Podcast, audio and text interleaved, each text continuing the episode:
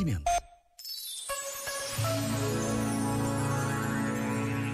Alguém dizia que o batismo é uma hora que tarda de que se nasce. Na verdade, nem todos somos batizados em bebés ou mesmo em pequenos. Muitos são batizados já em adultos. E a graça é a mesma, a alegria igual. Mas este desejo de tornar um filho, um neto acabado de nascer, filho de Deus, nova criatura, parte integrante de uma imensa família que atravessa a história da humanidade e vive por todo o mundo, é sempre uma grande festa, um mistério de fé e de esperança.